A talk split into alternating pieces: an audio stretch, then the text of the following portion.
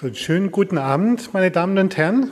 Ich bitte um Ihre Aufmerksamkeit. Vielen Dank ähm, für Ihr Erscheinen und ähm, Ihr Interesse an dieser ersten äh, Veranstaltung im Rahmen der Ausstellung Bauhaus Film Expanded, die wir ja in, seit letzter Woche ähm, im Lichthof 1-2 im zweiten Obergeschoss äh, zeigen. Heute Nachmittag fand schon eine ähm, Führung durch die Ausstellung statt. Ähm, jetzt heute äh, die Veranstaltung Konkrete Musik und Musik der Maschinen mit Robert Hotter, hier alle ähm, alphabetisch gelistet, Jan Knopf, Martin Reinhardt und ähm, Thomas Tode. Thomas Tode, auch einer der Kuratoren der Ausstellung, zusammen mit Markus Helschel hier im Publikum. Jetzt vielen Dank schon mal. Diese illustre Runde kennt sich bestens aus, hat viel zu sagen, wird viele Tonbeispiele geben, Filmbeispiele und vielen Dank, ähm, dass Sie heute Abend bei uns sind. Dankeschön. Ja, vielleicht, ich weiß nicht, ist äh, Jan Knopf ist vielleicht nicht genannt worden oder habe ich das nicht? Doch, alles klar, wunderbar. Also der, der Brecht-Experte, die Koryphäe hier vor Ort. Und äh, von meiner Seite eigentlich auch, wir stellen uns das jetzt so vor, wie, dass wir viele kleine Beispiele bringen, Filmbeispiele, manchmal nur ein Hörbeispiel. Also wir werden Ihnen sehr viel Material vorlegen. Wir wollen es eigentlich nur so ein bisschen einleiten, kommentieren, so ein bisschen ne, begleiten. Ne? Aber hauptsächlich eigentlich dieses Material, was aus den Archiven stammt, was überhaupt nicht in einer breiten äh, Kreisen bekannt ist, vorstellen. Ja, danke. Ich wollte auch noch kurz was sagen. Wir haben wir kennen uns zwar alle sehr gut aus, aber wir kennen uns eigentlich nicht wahnsinnig gut. Das heißt, wir sitzen, außer wir beide, die ein altes Ehepaar sind, äh, sitzen hier zum ersten Mal beieinander. Es ist ein bisschen Freestyle. Wir ist sozusagen die ganze Konzeption des heutigen Abends ist eher fliegend über E-Mails und so passiert. Ich sage das nur dazu, dass Sie sich nicht wundern, wenn wir vielleicht mal ins Stottern kommen oder so. Ähm, prinzipiell, damit Sie auch wissen, was auf Sie zukommt, ist es so gedacht, dass es äh, ungefähr 90 Minuten dauert, was aber sicher nicht der Fall sein wird, weil Thomas Tode hier bei uns ist und er dann immer noch ein Bomo hat und noch eins und noch eins. Ja. Ähm, Wenn es zu lange wird, dann sich bemerkbar machen mit äh, Zurufen. Das Zweite ist, dass ähm, der, diese Präsentation eigentlich in zwei Teile geteilt ist. Der erste Teil beschäftigt sich sehr intensiv mit ähm, Edmund Meisel, ähm, wo eben jetzt wirklich vier Spezialisten da sind. Es gibt, es gibt weltweit nicht so wahnsinnig viele Leute, die sich mit dem Edmund Meisel beschäftigen. Wir werden auch darauf zurückkommen, warum das vielleicht so ist. Ähm, und wir werden auch ein paar wirkliche Neuigkeiten heute zu hören kriegen, die uns auch unbekannt waren. Und ähm, präsentieren mehr oder minder zwölf Jahre Forschungsgeschichte jetzt ähm, sehr komprimiert. Und der zweite Teil ist ein bisschen allgemeiner und beschäftigt sich in, also der hat so ein bisschen auch einen, einen wie sagt man, einen technischen Background. Also es gab einen, einen Wechsel in der Filmtontechnologie in den, also zwischen 29 und 30. Und durch den Lichtton war es auf einmal möglich, ganz andere Formen von Tonschnitt zu machen. Das ging vorher nicht. Ne? Und, und wir wollen immer ein paar Beispiele zeigen, die sehr konkret mit dieser neuen Form der Aufnahmetechnik und auch mit, der, mit dem Tonschnitt, der dadurch möglich wurde, ähm, gemacht wurden.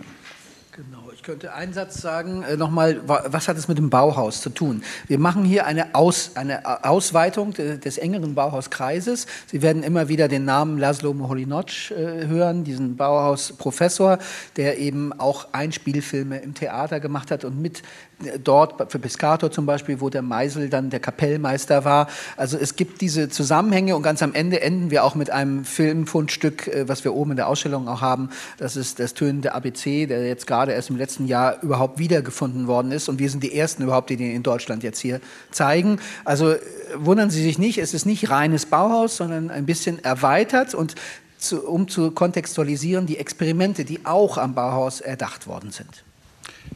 Gut, dann fangen wir einfach gleich an. Ähm, Edmund Meisel ist ein bisschen der große Unbekannte der Musikgeschichte. Das hängt einerseits damit zusammen, dass er sehr jung gestorben ist und auf der anderen Seite, dass er den Tonfilm knapp verpasst hat und dadurch es kaum Originalaufnahmen gibt. Und äh, fast alle Originalaufnahmen, die es gibt, äh, werden wir Ihnen heute vorstellen. Ähm, irgendwie hat uns, uns das immer ein bisschen geärgert, weil der, jeder doofe Tonfilm, Schlager hat sich auf ewig in die Archive eingebrannt. Und, und jemand wie Meisel, der von seinen Zeitgenossen äh, sehr hoch geschätzt wurde und der tatsächlich sehr einflussreich war, ähm, der ist beinahe, also um ein Haar kann man fast sagen, vergessen worden. Ne? Also es gab dann immer wieder Bemühungen, seine Musik zu rekonstruieren, aber dazu später. Hier sehen Sie ihn sozusagen, wie er leibt und lebt, an seiner. Ah, ah das, so. ja, äh, als Musikexperimentator. Ähm, der war knapp über 25 mit seiner selbstgebauten Lärmmaschine. Und äh, das ist auch schon der Punkt, wo ich sozusagen jetzt übergebe, weil wir in dem ersten Teil eigentlich die Rolle oder diese Beziehung von Meisel zur Bühne ein bisschen betrachten wollen. Und da würde ich Sie bitten. Ja, okay, dann kann ich gleich anschließen. Also ich habe ähm, Herrn Meisel, Edmund Meisel, kennengelernt als Seelenfreund, ohne Vornamen, Manager von Samson Körner. Es gibt ein berühmtes Foto, das können Sie da mal einspeisen. Das zeigt Bertolt Brecht bei einer Arbeitssitzung im Januar 1927 aufgenommen in der Spichernstraße. Das war das Atelier von Helene Weigel. Da sehen Sie dann äh, links Samson Körner am Klavier. Der kann natürlich nicht Klavier spielen.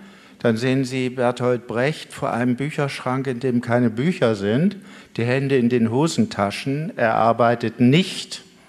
Und daneben ist Edmund Meisel und dann noch äh, Elisabeth Hauptmann und äh, Hermann Borchert und Hannes Küpper. Ja, in der Brecht-Forschung hieß es, der Mann da heißt Seelenfreund, ohne Vornamen. Dann bin ich also da ein bisschen weiter äh, vorgestoßen und habe festgestellt, also in der, äh, dieses Bild ist publiziert worden im Uhu. Das war ein Satiremagazin, das hatte 200.000 Auflage. Also es war ein Blatt, das Millionen erreicht hat. Und der einzige Name, der bei diesem Bild genannt wurde, war der von Brecht. Alle anderen waren nämlich viel bekannter als Brecht. Brecht musste genannt werden, weil er noch nicht so bekannt war. Samson Körner war ein Star und Edmund Meisel war auch ein Star. Der hatte nämlich die Musik zum Panzerkreuzer Potjempin geschrieben und geisterte durch die Gazetten und wurde also erkannt von allen. Und äh, das Interessante war nun, was macht Brecht mit dem Meisel zusammen? Durch den Film kam eine neue Qualität auch für das Theater auf. Das Theater musste auf den Film reagieren. Wie machte man das? Erwin Piscator, da kommen wir dann noch drauf, hat also die Bühne benutzt, um auch dort die Filme als Kulissen einzusetzen. Die spielten quasi mit. Der Erfolg war der, dass die Bühne etwas konnte, was sie bisher nicht auf die Bühne bringen konnte, nämlich Massenszenen. War damals eine absolute Sensation. Nur Brecht hat ganz anders ähm, die Sache aufgezäumt. Das kann man ganz kurz zeigen. Wir müssen ja relativ kurz bleiben. An einer Aufführung, die berühmt geworden ist von Mann ist Mann an der Volksbühne. Die witzigerweise, die, da stimmen auch die Daten alle nicht, witzigerweise Silvester am 31.12.1927 stattgefunden hat. Und extra für diese Aufführung wurde auch der Untertitel des Stücks, Mann ist Mann, die Verwandlung des Packers Galigai in den Soldaten Gerayajib in Kilkur im Jahr 1925 wurde geändert in 1927. Hat niemand gemerkt, niemand. Das war also ein Silvesterulk, eine der frühen ähm, äh, Brechtschen Fassungen, die bekannt geworden sind, vor allen Dingen auch dadurch, dass Brecht, wie Sie ihn überhaupt nicht kennen, eigentlich nur Unsinn auf der Bühne gemacht hat. Die ähm, Kritiker haben gesagt, ja, wovon handelt das Stück? Eigentlich von nix. Äh, wovon reden die Leute? Die reden von nix. Ja? Die reden eigentlich nur Unsinn. Und da kommt jetzt plötzlich äh, Meisel dazu, der dazu die Musik gemacht hat und der darauf aufmerksam gemacht hat, dass wir bereits im Maschinenzeitalter sind, wo die ganzen Geräusche, die die Maschinen produzieren, tagtäglich bereits so internalisiert sind, dass sie nicht mehr wahrgenommen werden. Max Butting, einer der zeitgenössischen Komponisten, schrieb, der Rhythmus der Maschinen jedes Verkehrsmittels, jedes Tanzes und Sports drängt sich in Ton, Geräusch und Bewegung so stark auf, dass rhythmisches Empfinden uns selbstverständlich geworden ist, und zwar restlos, dass wir uns dessen gar nicht mehr bewusst sind. 1908 hat schon Theodor Lessing ein Essay geschrieben über den Lärm, wo er übrigens unter anderem gefordert hat, dass die neuen Gefährte, sprich Autos, nicht in die Wohnung, Wohngebiete einfahren dürfen. Müssen Sie sich mal überlegen. Streng aus den Wohngebieten raushalten, weil die so viel Lärm machen. Und äh, das Brecht die Bühne jetzt mit Meißel sozusagen aufgemischt hat, war unter anderem der Versuch, jetzt plötzlich diese Geräusche auf der Bühne und in die Bühne einzubringen und hörbar zu machen. Denn in Mann ist Mann geht es darum, wie jemand wie ein Auto ummontiert wird und am Ende ein völlig anderer Mensch ist. Und das geht parallel zum Fließband und, und, und. Das nur mal so als Andeutung. Wir können da noch lange drüber reden. Genau, danke. Ich wechsle jetzt mal weiter zu dem nächsten Stück, das wir hier auf äh, Lager haben.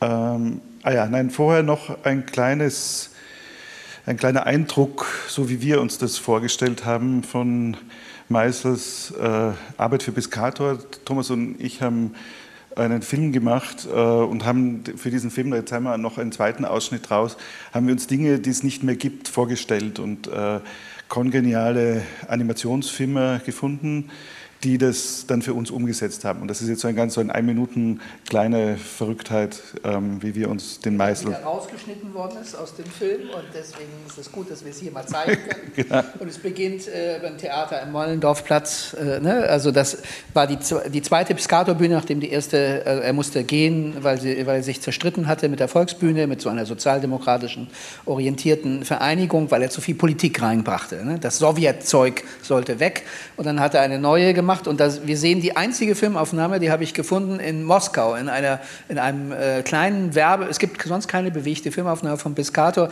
und die wird am Anfang ein bisschen verlängert. Das Theater steht heute noch im Neuendorfplatz natürlich, wenn Sie U-Bahn-Station aussteigen, sehen Sie es. Also äh, es, wir sehen eine Fantasie über, das, äh, über wie das auf dem Piscator-Theater war. Verschiedene Stücke sind ineinander geschoben, die Spezialisten werden es erkennen, Rasputin und auch Hoppla, wir leben und so weiter. Äh, aber man, was deutlich wird, wird, glaube ich, ist dieser Maschinenaspekt da dran, also wie sehr Piscator Maschinen eingesetzt hat, ein Laufband, auf dem eine Person geht, ne, der Schweig und äh, bist du weit, dann Film ab. Die aufpeitschende sowjetische Avantgarde-Ästhetik strahlt weit in die Welt hinaus. Längst ist das Kino zum Maßstab auch der anderen Künste geworden. In Berlin erprobt der Theaterregisseur Erwin Piscator die Mobilisierung sämtlicher Sinne. Die Schroffheit von Piscators Theatermaschinerie soll den Zuschauer bis ins Mark erschüttern. Laufbänder, Drehbühne, Filmprojektionen und vorproduzierte Lärmattacken. Stück um Stück, Inszenierung um Inszenierung, verhandelt Piscator das Trauma des Weltkriegs. Das brachiale Maschinentheater als Schlachtfeld. Unsere Seele brennt. Wir sprengen die Guckkastenbühne.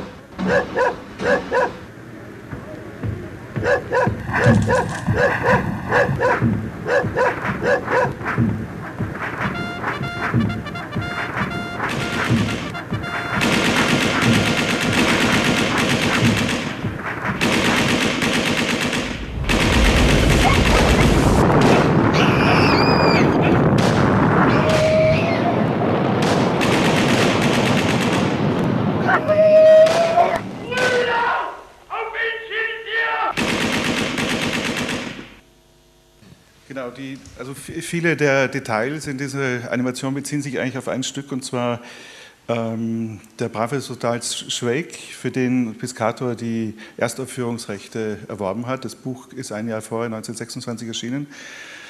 Und ähm, Piscator hatte eine Vision dieses Stücks und zwar ging es um diesen Soldaten, der, der, die einzige lebende Person auf der Bühne sein sollte. Ne?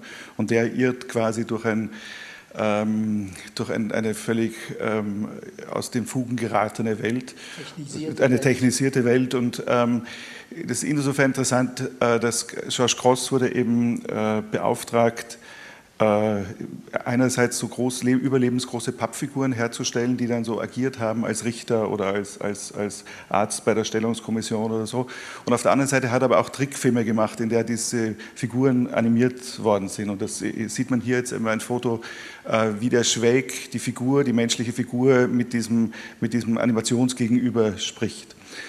Und ähm, es gibt nur ganz wenige Fotos. Es gibt ab und zu findet man noch die Einzelbilder von George Cross, die er für den Trickfilm verwendet hat. Der Trickfilm selber ist verloren gegangen, weil da wahrscheinlich auch nur eine Kopie oder zwei Kopien existiert haben. Und man hat da damals, das waren einfach kurzlebige Produktionen, man hat jetzt da nicht gedacht an die Ewigkeit. Ne?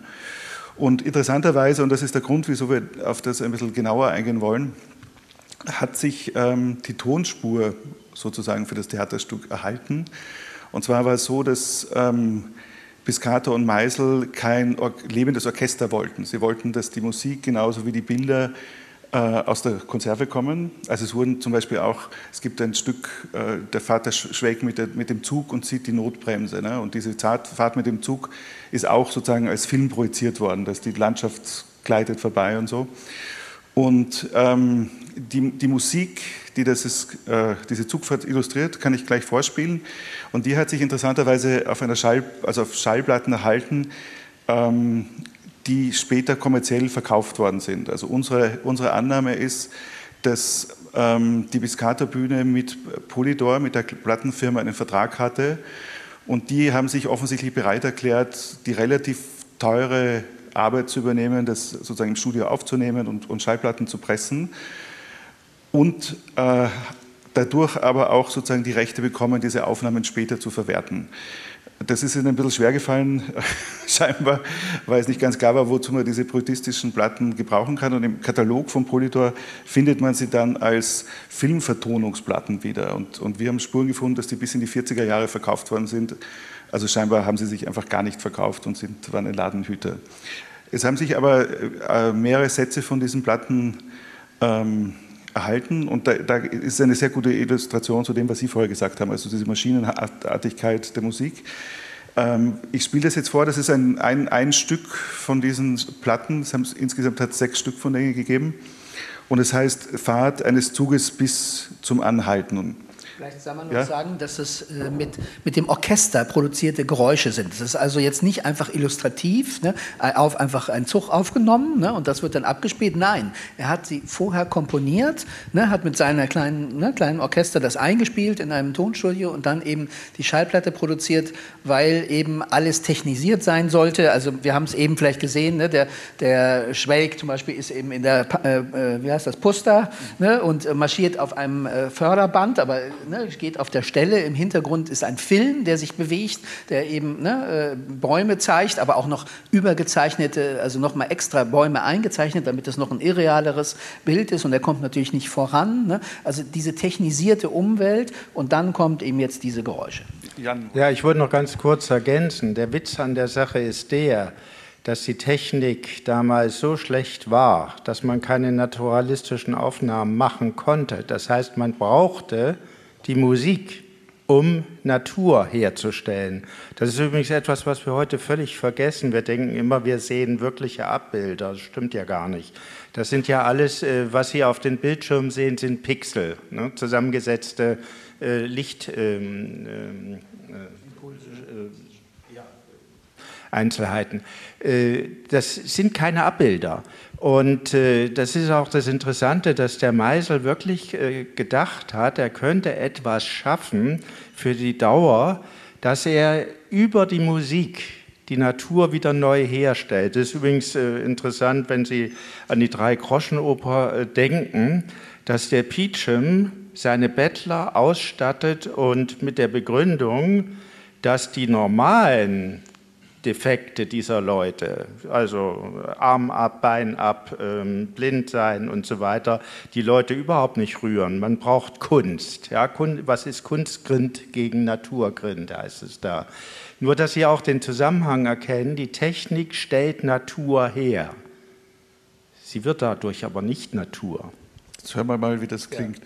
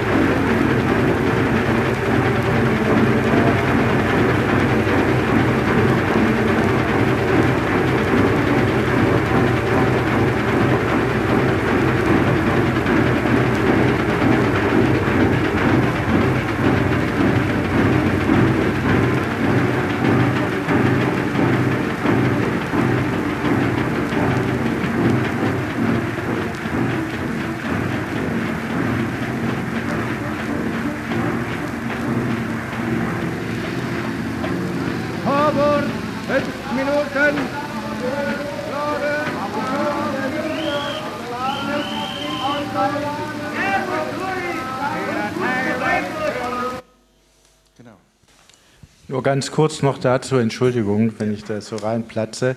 Der ähm, Meißel hat damals schon daran gedacht, einen Stereoeffekt herzustellen. Er hatte Orchester organisiert in den größeren Theatern mit äh, etwa 75 Leuten und an, die, äh, an vier Orte platziert, also rings um die Zuschauer herum. Die saßen also mittendrin. Das war das, was Gropius mit dem neuen Totaltheater, das sie ja konstruiert haben, und Piscator mit dem Theater, dass die Leute mittendrin sitzen und quasi mitzittern.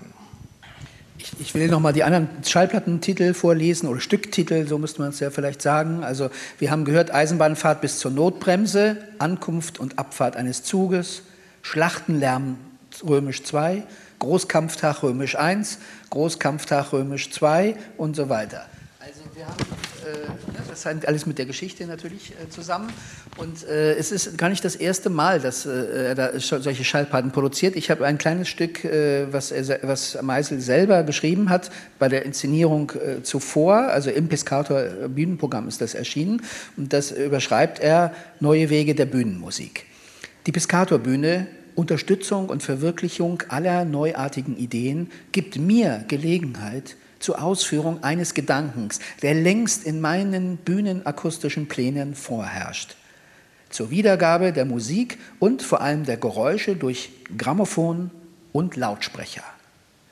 Die Deutsche Grammophon AG, die hiermit gleichzeitig ihren neuen größten Apparat, den Polyphar, demonstriert, zeigt das größte Interesse für die Aufnahmen meiner komponierten Geräusche bei denen meine jüngste Erfindung, der motorisch angetriebene Geräuschapparat, die Hauptrolle spielt. Aufnahme und Wiedergabe erfolgt also auf mechanischem Wege. Meine lange gehegten Pläne entsprechen äh, meinem lange gehegten Plane entsprechend die gesamte Bühnenakustik zu mechanisieren. Edmund Meisel. Sehr gut. Sind gemacht worden, genau. Aber die haben wir, also wir haben die jetzt noch nicht gesucht und gefunden, aber das ist eben eine Inszenierung davor. Ne? Also Konjunktur, nee, ist nicht Konjunktur, es ist Hoppla, wir leben, genau. September 27 oder Oktober, das ist sogar erschienen, September war die Uraufführung. Also das heißt, er hat schon öfters, aber wir haben es ja auch rausgehört, äh, ne, diese andere Firma Grammophon, ne, die haben das auch zur Demonstration ihrer äh, Apparatur gemacht. So finanzierte man solche Experimente, ne, indem man zusammenarbeitet mit der Industrie. Das ist das, was Moholy-Nagy auch später immer wieder versucht hat bei Filmen. Und äh, eben dadurch kann man dann eben aber auch eine besondere ne, äh, künstlerische ne, äh, äh, was Kreatives schaffen, was es bisher bei den anderen noch nicht so gab. Also äh, die Platten wurden also auch in den Zeitschriften annonciert, zumindest uns nachgewiesen, also in der deutschen Bücherschau zum Beispiel, das war ein Ulstein-Magazin, da sind diese Grammophonplatten als neueste äh, Art der Musik angeboten und zum Kauf empfohlen, ausdrücklich. Ähm, wir wollen jetzt ein bisschen sozusagen Meißel als Filmkomponisten ähm, vorstellen und ähm, Potjomkin war natürlich seine wichtigste Musik. Ähm, wir werden dann nachher eh Ausschnitte aus dem Film zeigen, darum möchte ich jetzt gar nicht so viel darüber sagen.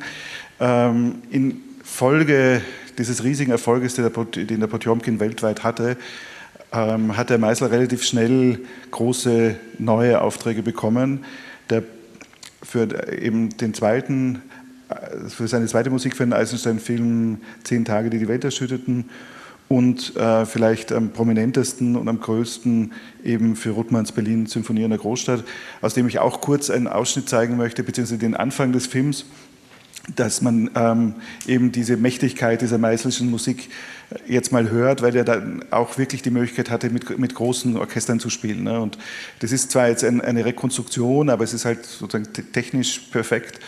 Und, und es gibt die Noten, ne? genau. die kann man in Berlin im genau. Archiv äh, anschauen und so. Wir haben die auch damals abgefilmt, erinnere ich mich. Und äh, die haben eben Orchester, ein Orchester von heute, ne, hat das, äh, ich weiß nicht, ist das Babelsberger Filmorchester oder so, aber äh, die haben das für, äh, im Auftrag von Arte ne, äh, nachgespielt und das hören wir jetzt. Als genau, und es geht wieder um eine Eisenbahn, also wir sind gleich, bleiben beim Thema. Genau, bei Ankunft in Berlin, genau, ja.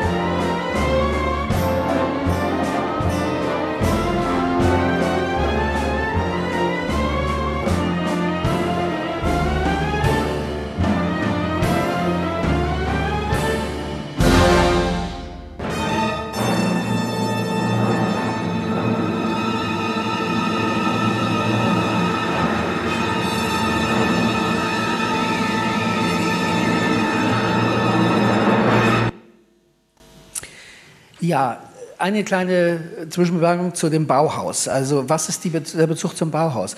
Die, man spricht von dem Genre oder der äh, Gattung der City-Symphonien, Stadtsymphonien, Stadtporträts. Dies ist der Eponyme, also der namensgebende Film, Berlin die Symphonie der Großstadt.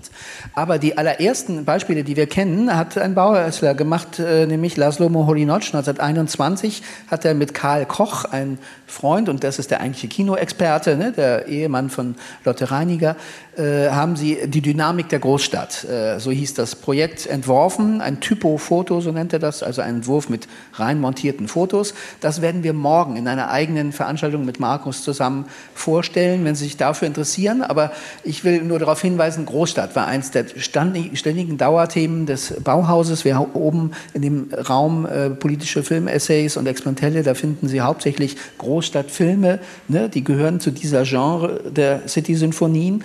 Und ähm, da geht es darum, um die Gleichzeitigkeit der Dinge, die Phänomene, die nebeneinander existieren, extreme Kontraste, wie meinetwegen Armenviertel und Reichenviertel, ne, die nebeneinander existieren, das Durchdringen aller Phänomene, ne, das ist etwas, was das Bauhaus äh, interessierte.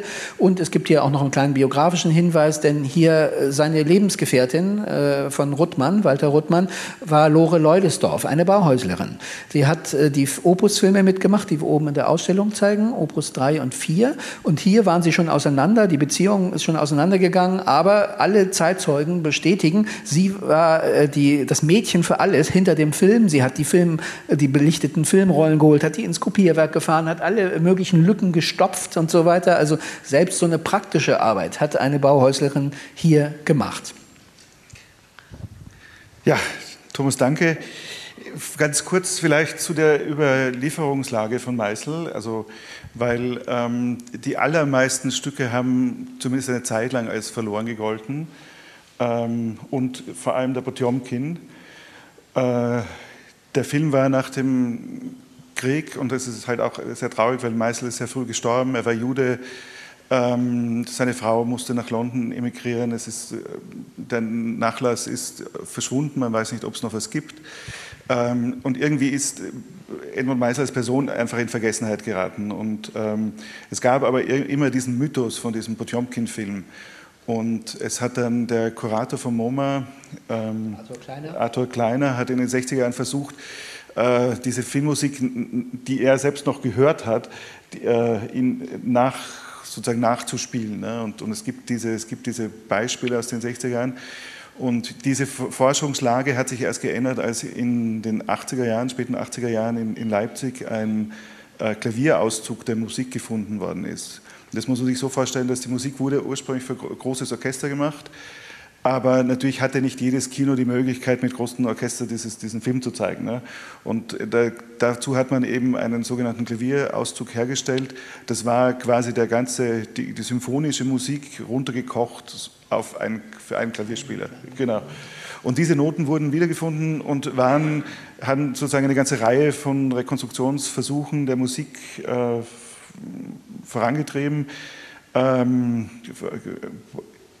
bereits, glaube ich, Ende der, der 80er Jahre, wann war das in, in Batal als ja, 89 oder 86 oder so. Ne?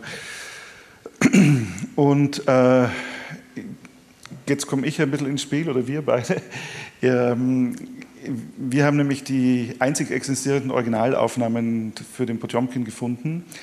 Und so haben wir uns auch kennengelernt. Ich habe damals am Technischen Museum in Wien gearbeitet und bin auf eine Inventarnummer gestoßen, die hieß Nadeltonplatte Potjomkin. Ja. Und ich habe äh, gedacht, äh, was ist das? Ja, da stand nichts dabei. Das ist wirklich nur diese Inventarnummer, diese Begriff. Und ich habe dann äh, begonnen, meine Kollegen im Museum zu fragen, ob sie wüssten, was das ist oder wo das steckt oder wo man das finden kann und so. Und habe eineinhalb Jahre lang jeden terrorisiert, also egal wen. Ich habe immer gefragt, du, diese Inventarnummer, ich finde das nicht, wo ist das, wo ist das, wo ist das. Ne? Und dann habe ich irgendwann begonnen, die ähm, Korrespondenzen und den Leihverkehr des Museums meiner Vorgänger durchzugehen und bin draufgekommen, dass diese Platten entliehen worden sind, 82. Und dann habe ich den Leihnehmer angerufen und habe gefragt, sag mal, habt ihr das noch? Ja? Und dann hat er gesagt, ach, keine Ahnung. Und er hat aber zu lang gebraucht und ich wusste einfach, er lügt mich an. Ähm, dann sind wir in deren Lager gefahren und haben nach stundenlanger Wühlarbeit dann doch eine Kiste gefunden mit 15 Platten. Das war, entspricht drei kompletten Sätzen dieses Films und ähm, dadurch man, dürfen wir die herzeigen, die Platte. Das sind keine normalen Platten, ne? das sind ähm, genau viel größer. Also das, das, die normale Platte immer noch zu Hause haben, 30 Zentimeter und die waren also 40 Zentimeter. Würde also nicht auf Ihren Plattenspieler drauf passen. werden von innen nach außen gespielt, 40 Mal. Das ist oft so eine Nummerierung. Ne, bei dem, ne, und äh, nach 40 Mal kann man nichts mehr hören. Ne, da sind sie abgespielt. Da, da raspelt immer was raus. Ne, so muss man sich das vorstellen. Die Technologie ist noch nicht perfekt. Ne, und ja, jetzt kannst du weiter erzählen. Genau, und so haben wir uns kennengelernt. Also ich habe ich hab dem Museum ein kleines Budget herausgeschlagen, um eben einen Filmexperten sozusagen darauf anzusetzen, um herauszufinden, was das sein soll. Also ich habe das damals zu der Zeit überhaupt nicht gehört, dass, dass es eine Tonversion von dem Potjomkin gegeben haben soll oder so. Und äh, da kam Thomas äh, ins Spiel und der hat dann sich total verbissen in diese Angelegenheit und tatsächlich sozusagen einen wahnsinnig umfangreichen Bericht vorgelegt, aus dem hervorging, dass eben 1930 tatsächlich in Deutschland eine Tonversion dieses Stummfilmklassikers hergestellt wurde. Und wir haben ja. Vielleicht kann ich ja. das ergänzen. Mhm. Also erstmal, äh, es ist also ein System, was parallel zu dieser, diesem Tonfilm, den wir heute vielleicht noch kennen, mit der Sprossenschrift existierte. Also es gab ein System, wo die Schallplatte auch synchron zu dem Bild lief. Ne? Also das, ne, die war, das war sozusagen angeflanscht ne, auf einem System. Ne? Genau, da sieht man es an diesen Projektoren. Und äh, das ist ein Konkurrenzsystem und Sie können sich vorstellen, ne, das hatte einen Nachteil, wenn beim Film was rausraspelt, ist es nicht mehr synchron. Ne? Man musste also immer Schwarzbilder wieder einsetzen, wenn man fünf Bilder rausgeraspelt hatte als Vorführer. Und das passierte sehr leicht, weil die Projektoren waren wahnsinnig gefährlich. Ein Projektionist hat mir das damals gesagt, das ist immer was rausgeraspelt und so, wir konnten das gar nicht verhindern. Die Technik war einfach nicht so. Ne? Also nicht die Technologie, äh, wie wir sie heute kennen, also nicht davon ausgehen, sondern ne, äh, und äh, das mit vielen Schwarzbildern drin bringt der Film auch keinen Spaß. Spaß mehr. Also das ist ein Grund, warum das System niedergegangen ist. Ich will noch eine Anekdote erzählen. Markus, äh, Martin hat es so nebenbei gesagt, er hat so einen Mythos. Ne? Also zu dem Mythos dieser Musik gehört zum Beispiel, dass äh, am Tag der Premiere kommt die gesamte preußische Regierung mit Ministerpräsident Braun am Nachmittag in, die, in das Kino und lässt sich den Film vorführen, ob der wirklich so gefährlich ist, wie das Reichskriegsministerium gesagt hat. Und sie gucken sich das an, sie sagen, nein, eine Demokratie muss das aushalten können, der ist in Ordnung, können wir so zeigen. Der wurde also am Abend vorgeführt und einer war nicht da, Außenminister Stresemann. Und Stresemann schreibt ein langes Dossier und sagt, ihr habt ja einen entscheidenden Fehler gemacht, ihr habt den Film ohne Ton gehört. Ne, denn äh, das, Ton, das Orchester war am Nachmittag noch nicht da, das kam erst zur Abendvorführung. Und äh, der, diese, das Ineinandergreifen von Ton und von Bild war bei diesem Film so exemplarisch gelungen, ne, dass, und dass es zu einem Mythos gekommen ist, dass selbst Adorno und Eisler in ihrem berühmten Buch haben den äh, gelobt, sie machen ja alles nieder sozusagen, und dann sagen sie, ja, aber eins muss man dieser Musik lassen, ne, sie ist non-commercial.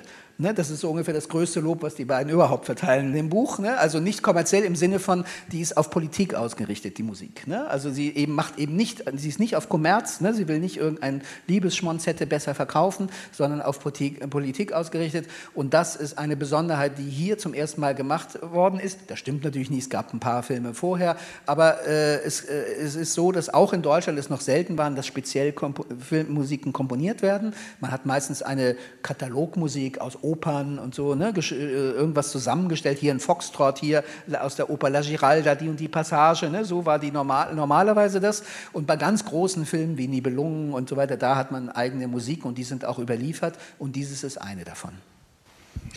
Ja, ganz kurz vielleicht noch das Nadeltonverfahren hat, war extrem kurzlebig. Also es hat es zwischen 1928 und vielleicht 1931 gegeben.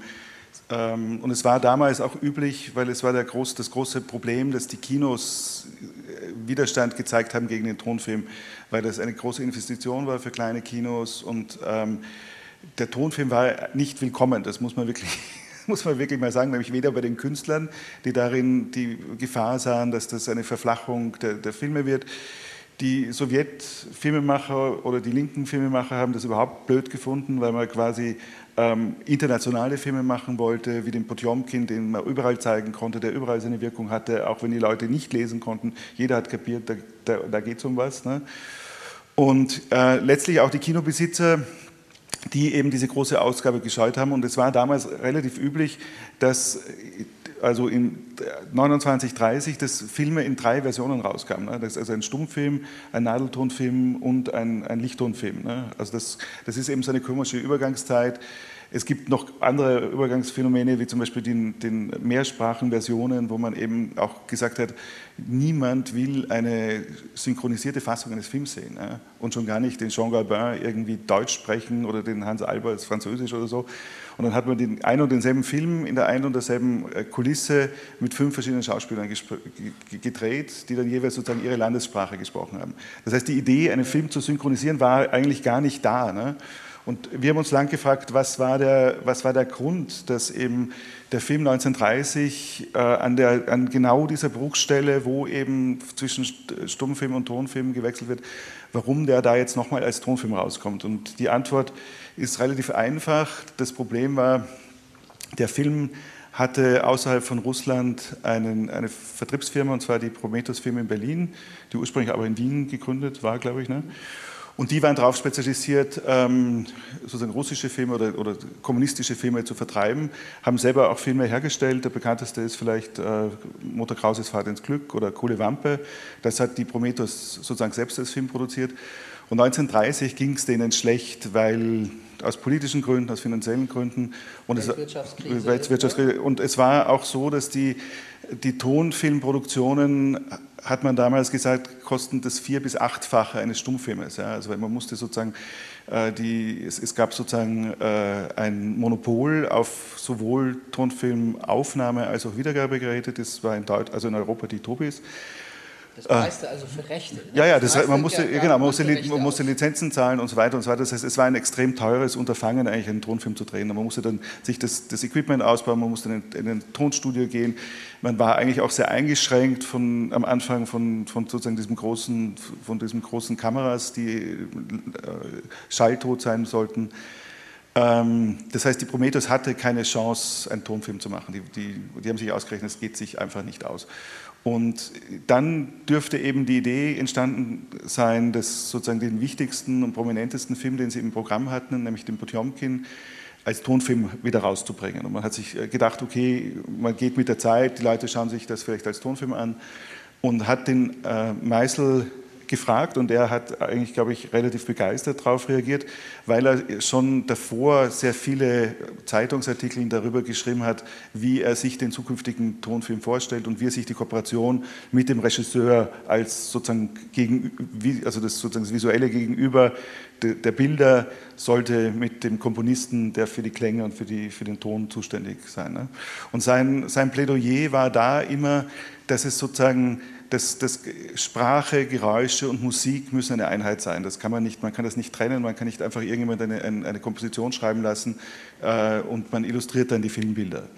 Und mit diesem Versuch, den Potjomkin zu vertonen, ähm, ist sozusagen eigentlich auch dieser Traum von Meisel in Erfüllung gegangen, einen Tonfilm zu machen. Ne? Und das wurde allerdings alles ohne Eisensteins Einverständnis in Deutschland gemacht. Das hat die Produktionsfirma selbstständig äh, betrieben.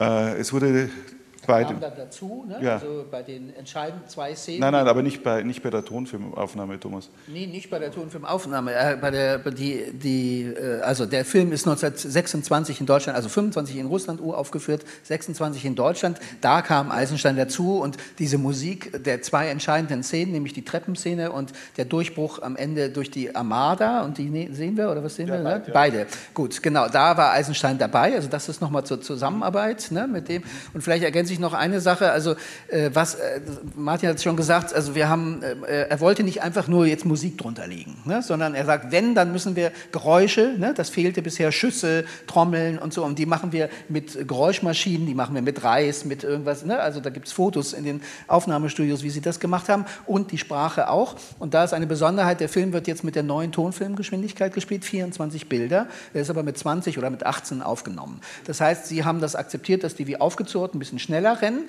aber haben gesagt, gut, bei der Sprache können wir das aber berücksichtigen. Die ganze Sprache, die Bellen, die so kleine Befehle, das ist alles so kurz und zackig jetzt, weil es ist ja beschleunigt. Wir machen daraus also ein Kunstsystem, ne, dass wir eine Verfremdung, wenn man so will, eine unrealistische, antirealistische ne, äh, Verfremdung und da, äh, sozusagen mit dieser technischen äh, ne, äh, Situation. Und dann gibt es natürlich noch eine Besonderheit, das haben Freunde, äh, Piscator Theater, das ist das Kollektiv, äh, die haben das vertont. Ne? Die, die, Fotos hier, Friedrich Gnass sehen wir zum Beispiel, der Hauptdarsteller von Mutter Krausens Vater ins Glück, ist ein Bekannter. Und die Berlinern alle, also die russischen Matrosen sprechen plötzlich ne, Berlinerisch. Ja, wir haben auch ähm, Unterlagen gefunden, die sehr genau beschreiben, wie die Aufnahme, die Tonaufnahme von sich gegangen ist. Man konnte, das wollte ich mit dem vorigen Bild hier zeigen, diese Nadeltontechnik war extrem sperrig. Man konnte Töne nicht mischen, so wie man sich das, also einfach mit einem Schieber rauffahren, mit dem anderen runterfahren, über Blendungen, so das ging alles nicht. Ja. Und jetzt äh, hat die Aufnahme für den Ton so ausgesehen, dass man den Film projiziert hat in einer großen Halle, die man angemietet hat und das Orchester, die Sprecher und die Geräuschemacher mit ihren Badewannen, wo sie dann sozusagen das, das Wellengeräusch für den Panzerkreuzer gemacht haben und, und Schüsse und alles, das musste alles live und auf einmal passieren. Und wenn was lauter sein musste, dann hat man das Mikrofon näher hingestellt und wenn es leiser sein musste, hat man es fünf Meter weggerückt. Ne? Das heißt, wenn man jetzt diese Ausschnitte anschaut, die wir gleich zeigen, dann muss man sich vor Augen halten, wie wahnsinnig primitiv das eigentlich gemacht wurde. Ja? Und dafür muss man auch sagen, dass es eigentlich relativ erstaunlich gut gelungen ist. Ne? Es gab ein, eine technische Innovation dabei, auch ein gewisser Herr Blum, war der Blum? Oder Blum, Blum ja, hat ein, so ein, ein, Gerät entwickelt, das helfen sollte, sozusagen das Bild und den Ton zu synchronisieren. Man hat sozusagen einen Notenstreifen mit der, Vor, äh, mit der Vorführgeschwindigkeit des Films synchronisiert und da konnte dann der Dirigent sehen, wo, wo man gerade ist. Ne? Also weil das ja auch schwierig ist, das mit einem ganzen Orchester zu synchronisieren.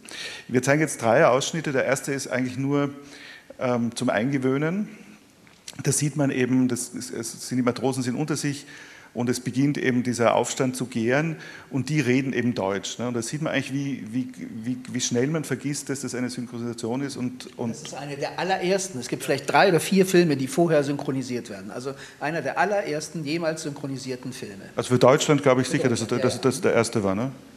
Es ist das, äh, naja, gut. Ich drei oder vier vorher, aber egal. Ist, äh, der Unterschied ist drei oder vier Wochen, ne, die, die vor, anderen vorher rausgekommen sind.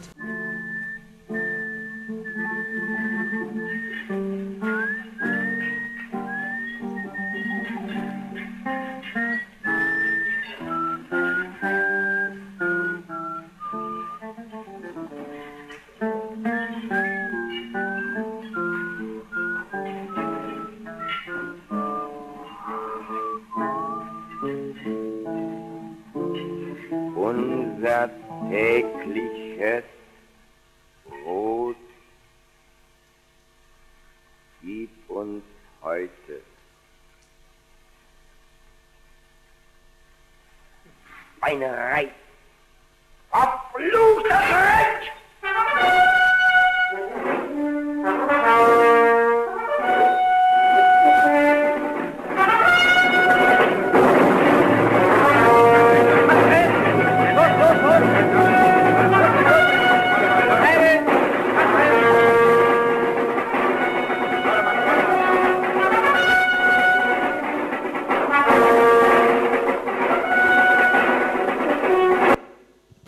das war jetzt nur sozusagen zur Einstimmung. Und jetzt kommen eigentlich die zwei äh, sozusagen berühmten. berühmten Szenen. Das eine ist die äh, Treppenszene in Odessa und das zweite die Durchfahrt der Armada. Und da sieht man, dass Meisel natürlich sein, sozusagen, man, man hört, glaube ich, ganz gut durch, was sozusagen die Schlagkraft und, und den Erfolg dieser Musik ausgemacht hat aber immer noch dazu mit, den, mit dem realen Rufen, mit den realen Schreien und so. Und ich, also ich weiß nicht, was Sie dazu sagen werden, aber es ist trotzdem der Film 90 Jahre alt ist, klammert man sich immer noch irgendwie an den Sessel. Also los.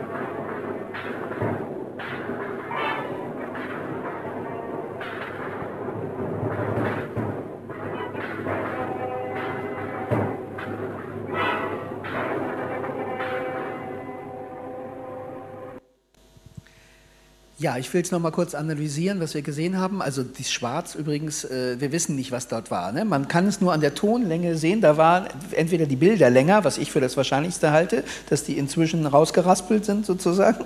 Äh, aber es war wahrscheinlich kein Schwarz dort. Ne? Ähm, weil ich gerade die Löwen gesehen habe, da gibt es eine berühmte äh, Anekdote in London, ne, wo äh, Eisenstein zum ersten Mal diese beschleunigte Version sieht.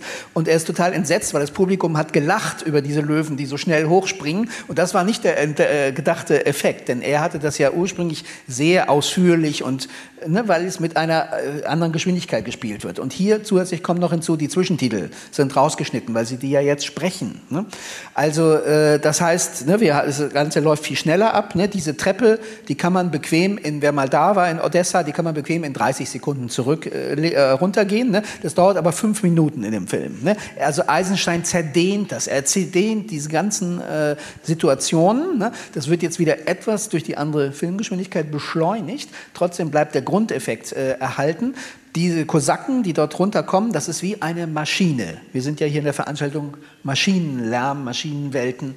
Ne? Also die rollen dort herunter wie eine Maschine und er setzt das in der Musik um, ne? dass sie unmenschlich erscheinen, als eben ne?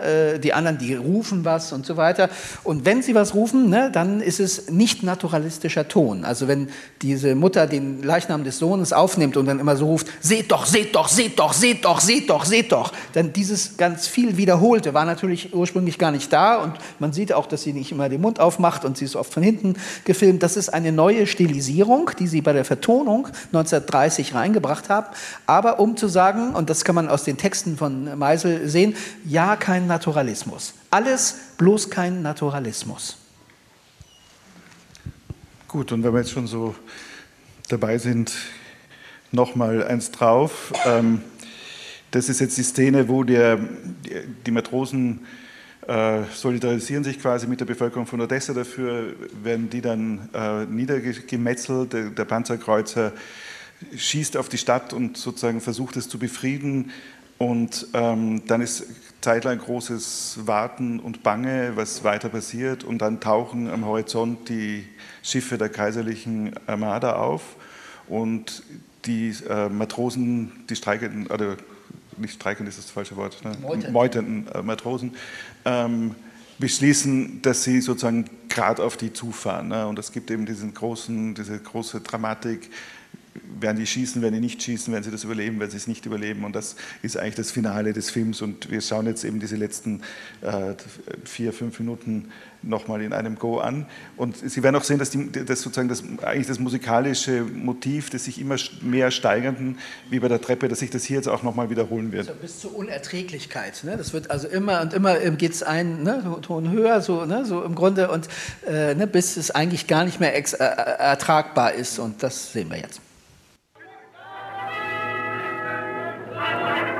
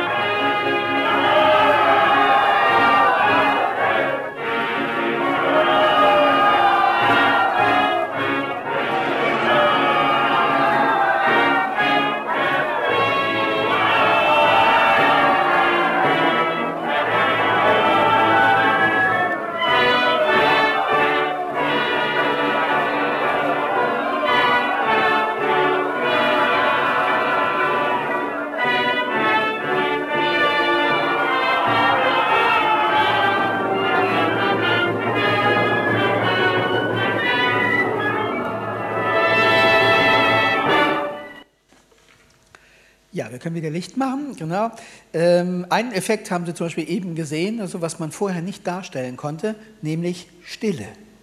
Stille war in einem ne, der, äh, ein Film, der nur von einem Klavierspieler begleitet war, nicht darstellbar. Ne? Also das haben Sie eben, dieser eine Moment, ne, das ist schon eine Besonderheit.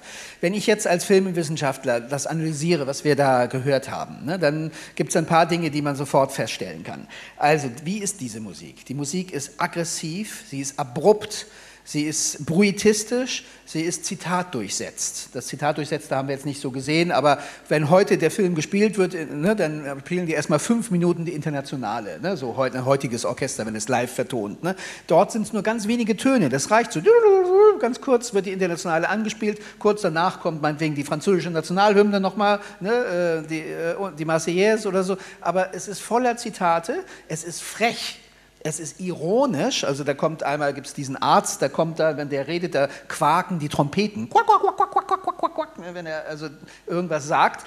Also es ist witzig und da merkt man den Unterschied zur heutigen Vertonung. Ne? Die heutigen Vertonungen wissen, das ist ein Meisterwerk und das wird durch die Musik auf einen Sockel gehoben. Und das, wenn man das, das habe ich kapiert, als wir diese, uns über ne, zwei, drei Jahre mit diesem Ding beschäftigt haben, habe ich kapiert, was passiert da heute in diesen heutigen Vertonungen.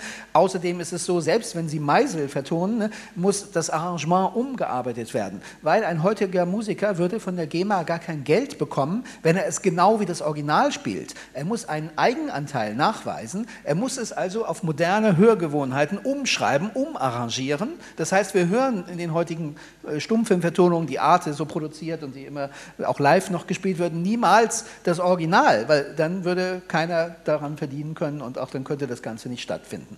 Also das ist auch noch eine Besonderheit. Also wir haben hier Klassenkampf auf der Tonspur, haben wir es genannt. Ne? Also das, hat, das ist sogar noch aggressiver, vielleicht das, was Eisenstein 1925 vorhatte. Wir sind nämlich jetzt 1930 in Deutschland und wir sind in einer zugespitzten politischen Situation, wo die politischen Parteien sich bis aufs Blut bekämpfen. Der Blutmai war 1929, also erst ein Jahr äh, zuvor, also wo ein sozialdemokratischer ne, Polizeiminister auf KPD-Arbeiter hat schießen lassen.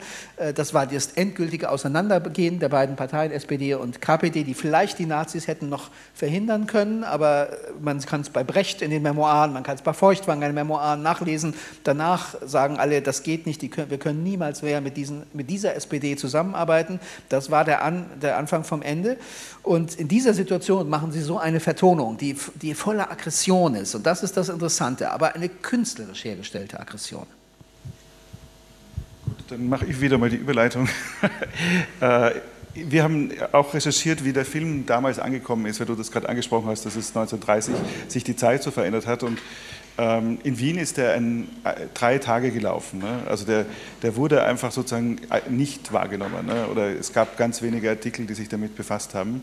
Und Meisel selber hat meiner Meinung nach auch ein bisschen versucht, den Absprung zu kriegen aus Deutschland und ähm, ist gemeinsam mit seiner Frau nach England gefahren und haben dem zwei Produktionen, wenn ich mich jetzt richtig erinnere, dort gemacht. Und über eine wollen wir jetzt besonders sprechen und es freut mich auch sehr, ähm, dass wir da neue Klänge hören werden gleich. Bitte. Genau. Und zwar der Spielfilm Ein Thriller, Der Rote Kreis. Äh, die Musik dazu ähm, ist bis jetzt eigentlich verschollen gewesen. Und ich habe tatsächlich aus London von einem alten Antiquar die Noten erstanden. Ähm, es ist eine Klavierdirektion in erster Linie. Ich habe noch ein paar Texte, welche Instrumente dabei sind und so weiter. Ähm, die Musik ist für 26 Instrumente gewesen. Und Sie werden jetzt mit die ersten sein, die jetzt diese Musik wieder hören, seit 1929. Ich habe hier, ich komme aus Würzburg, bin jetzt aus Würzburg hergefahren zu Ihnen. Ähm, und in Würzburg habe ich mir einen Musiker gesucht, Janusz Korell, der diese Noten jetzt für Sie speziell in eine, also wir hören nur einen ganz kurzen Ausschnitt, ähm, zusammengefasst hat, instrumentiert hat. Äh, er kann jetzt leider nicht selber da sein, weil er gerade jetzt in diesem Moment ähm, ein Konzert leitet am anderen Ende Deutschlands, Richtung Hannover. Ähm, was man jetzt hier nicht sieht, es gibt also noch mehr Plakate, zum Beispiel das englische Plakat von diesem Film, das besteht eigentlich nur aus einem Slogan, nämlich You must hear this. Sie müssen das hören. Bitte. Ja, sehr gut. Ja, vielleicht kann man noch kurz dazu sagen, dass es eben eine äh, Verfilmung eines Edgar Wallace-Romans ist. Richtig, genau. Und äh, der Film als verschollen gilt, soweit wir das herausgefunden haben. Ne? Ja, das hat mehrere Gründe. Es mhm. gab zufälligerweise, ähm, nachdem der Film entstanden war, in diesen Studios, sowohl Filmstudio mhm. als auch Tonstudio, einen Brand. Mhm. Und anscheinend ist da alles vernichtet worden. Die Musik war auch auf ähnlichen Platten aufgenommen, wie wir jetzt hier sehen. Schellackplatten, die möglicherweise dann auch zerbrochen sind. Also es gibt also nichts mehr. Ja, das glaube ich eben, irgendwo gibt es immer was.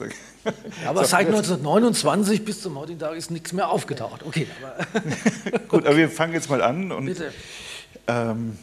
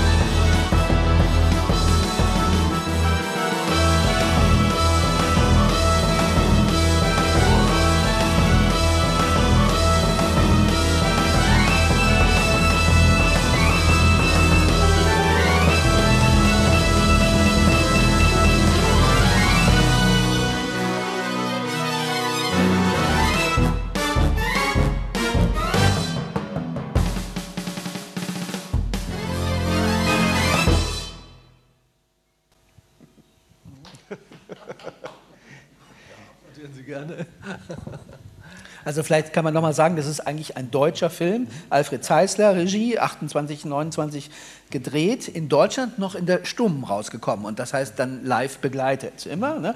Und in England, ne, hat man hat ihn exportiert nach England ne, und da macht man eine Tonfassung. Und der Meisel geht nach England, unserem Eindruck nach, weil er eben dort bessere technische Voraussetzungen findet. Richtig. Ist ein, die ist ein bisschen avancierter, nicht viel, aber ne, ein bisschen avancierter, die englische Tontechnik. Und ja. er bleibt da richtig, ich glaube, ein Jahr oder irgendwas, wenn ich es richtig, erinnere. Ne? Also eine genau. ziemlich lange Zeit und vertont eben zwei längere Filme und mehrere kleine Kurzfilme von Oswald Blakeson und anderen zum Beispiel. So ist es. Er hat zum Beispiel dieser Potjemkin, wo wir gehört haben, hat er ja tatsächlich in nicht mal zwei Wochen geschrieben. Und hier hat er sich tatsächlich mehrere Monate hingesetzt, was ja heutzutage schon sehr ungewöhnlich wäre für einen Film. Das ist ja nur ein ganz kleiner Ausschnitt jetzt gewesen. Was noch fehlt, was ich jetzt, äh, was noch alles noch dazukommt, er hat auch einen Chor wieder eingesetzt. Also mehr Aufwand und er hat auch danach nie wieder ein größeres Orchester benutzt. Mhm. Aber der, der, Chor ist ein guter Hinweis, vielleicht, das, weil wir das ein bisschen äh, äh, nicht betont haben. Also Sprechchor, ne? Mhm. Sprechgesang. Ja. Das haben wir im Potjomkin jetzt nur ganz wenig mhm. gehört, aber es gibt ganze Passagen, mhm. die äh, die Kollektivität betonen, bei dem Thema natürlich, ne? und viel stärker, als das der Stummfilm jemals konnte, ne? weil die eben zusammen immer lauter singen und singen und singen. Ne? Und, und das wird gerade im linken Bereich, gibt es also viele Leute, Walter Gronostay hat das zum Beispiel bei dem Film äh, Alles alles dreht sich, alles bewegt sich. Den zeigen wir oben in der Ausstellung. Ne? Äh, ne? Und ach so, wir auch noch. Na gut, dann brauche ich das ja gar nicht. Äh, ne? dann, da wird man nochmal den Tonfilm, äh, äh, diesen, diesen Effekt ne? des, des Chores, des Sprechchorgesangs hören. Hat er tatsächlich auch bei diesem Film eingesetzt, auch Sprechchor? Mhm. Also, Englisch nehme ich an in dem Fall. Auf Englisch allerdings, ja. Darf ich noch einen Aspekt einbringen? Äh, dafür ist Meisel eben auch ein Pionier gewesen. Es ging ja auch darum, den Film als Kunstwerk durchzusetzen. Denn man darf nicht vergessen, dass also im sogenannten gehobenen Bürgertum, ich denke an Thomas Mann, nicht, äh, der eben gesagt hat, das sei also nur Unterhaltung für die kleinen Leute. Es ging wirklich darum, ein Gesamtkunstwerk durchzusetzen.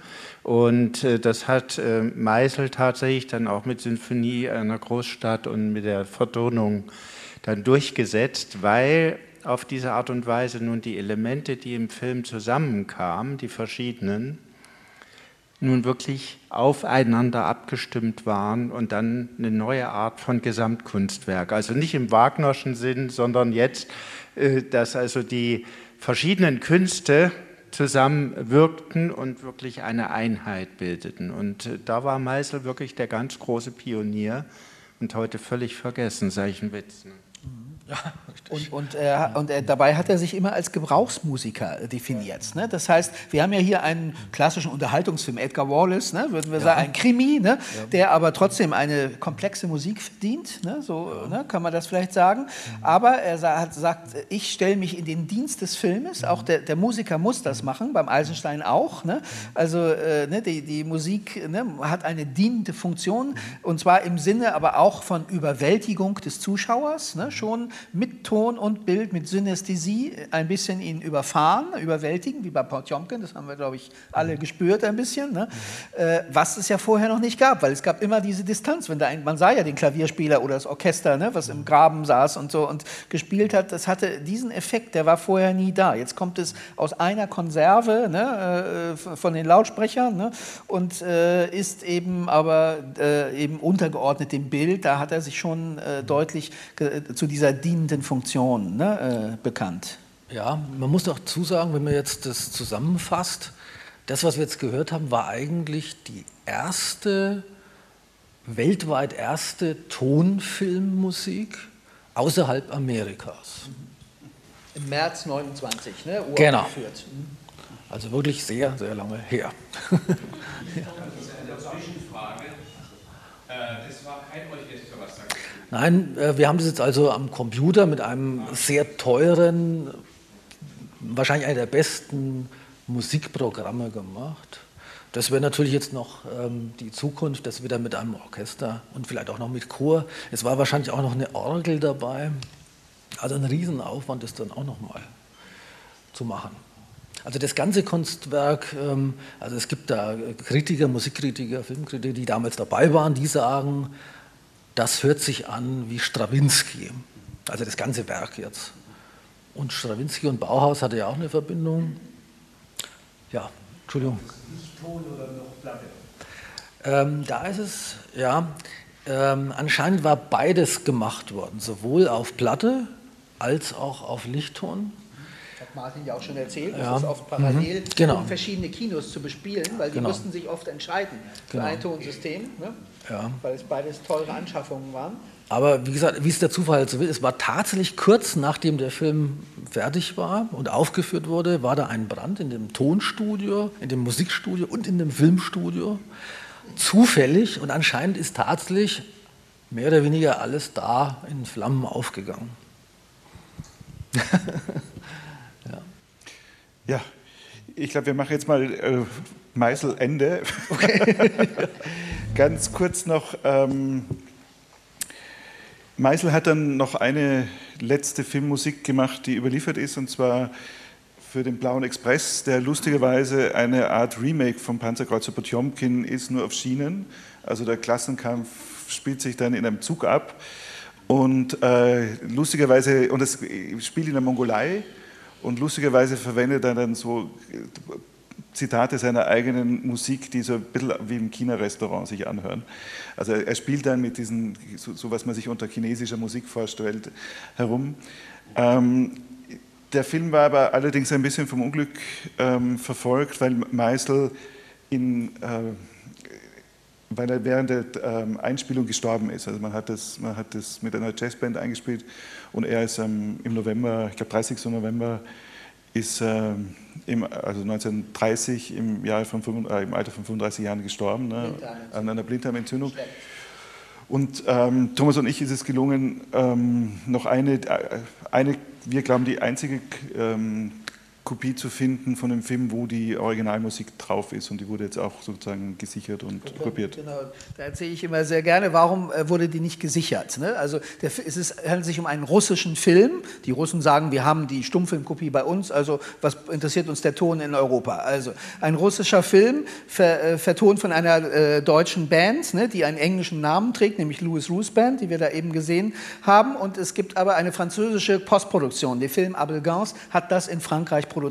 Also vier Länder, deswegen fiel der Film durch alle Raster. Keiner wollte das aufnehmen und auf gutes Zureden haben die Franzosen, dann zwei unserer äh, Freunde, die Filmhistoriker, ne, äh, Claudine Kaufmann und äh, Bernhard Eisenschitz, haben äh, dann auf unseren Vorschlag, ne, weil wir den Film abgefilmt haben, als wir ihn gefunden hatten, ne, und haben den Film gesichert, sodass er jetzt auf Sicherheitsfilm äh, da ist. Ne, und er ist auch nicht so gut wie der Potjomkin, finde ich. Es ist eben ein Remake ne, im, im Inhalt und, äh, und äh, auch die Musik ist ein Pastiche seiner eigenen Musik für den Potjomkin mit den gleichen Steigerungen, wie wir es eben gehört haben. Und wir hören auch keinen Ausschnitt jetzt, ne, oder? Nee, gut, dann sind wir damit durch. Jetzt ist Ende mit Meißel.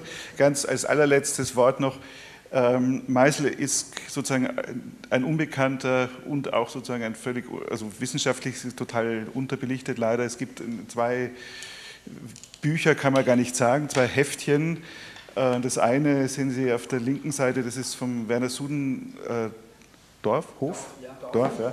Äh, aus dem Jahr 1982. Äh, Werner Sudendorf hat uns sehr geholfen, weil er sozusagen tatsächlich auch noch mit Zeitzeugen sprechen konnte und dieses ganze Material zusammengetragen hat, das zu seiner Zeit ähm, bekannt war. Also für uns war das ein extrem wichtiger Quelltext.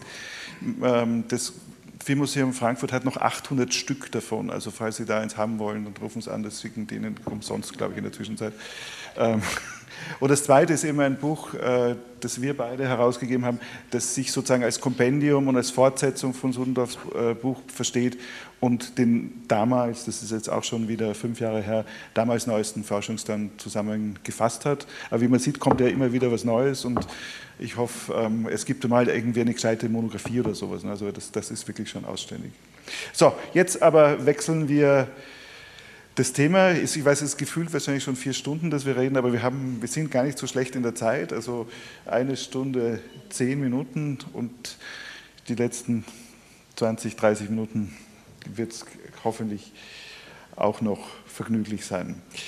Ich habe das vorher schon angedeutet, es gibt einen, einen technischen Wechsel ähm, in, ab 1924, 25 herum gibt es Experimente mit dem Lichtton. Der Lichtton, das kennen Sie vielleicht, ist diese Tonspur, die optische Tonspur, die man beim Film sieht.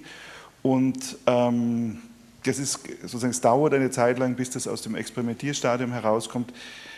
Es zeigt sich aber sehr bald, dass eben diese Form, den Ton aufzunehmen und zu verarbeiten, riesige Vorteile hat und Dinge möglich macht, die vorher gar nicht denkbar waren. Also mehrere, mehrere Tonspuren zusammenzuspielen, Kader genau schneiden zum Beispiel. Es ist wahnsinnig einfach, den Ton in die verkehrte Richtung laufen zu lassen und, und, und so, so Verfremdungseffekte zu erzeugen oder mit anderen Geschwindigkeiten laufen zu lassen. Das ging alles relativ schwierig, solange man das noch auf Platte gemacht hat. Und wir wollen jetzt eben ein paar Filme zeigen, die sich sozusagen diese Novität zu eigen machen und, und, und damit spielen.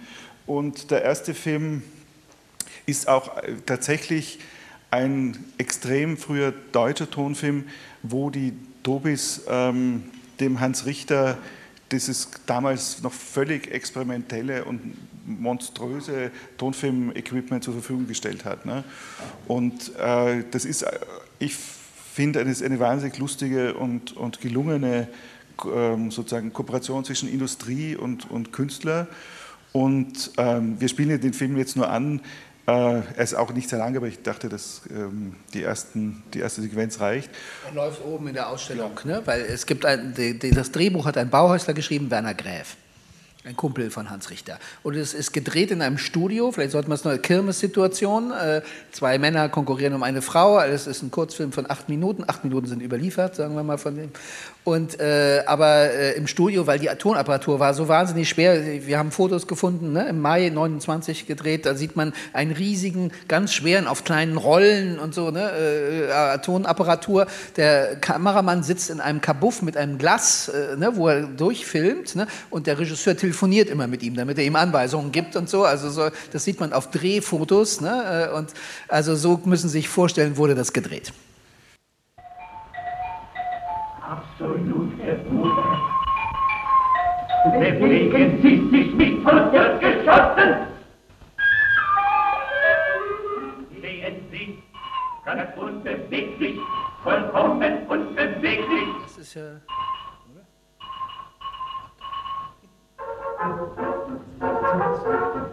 Ruhe!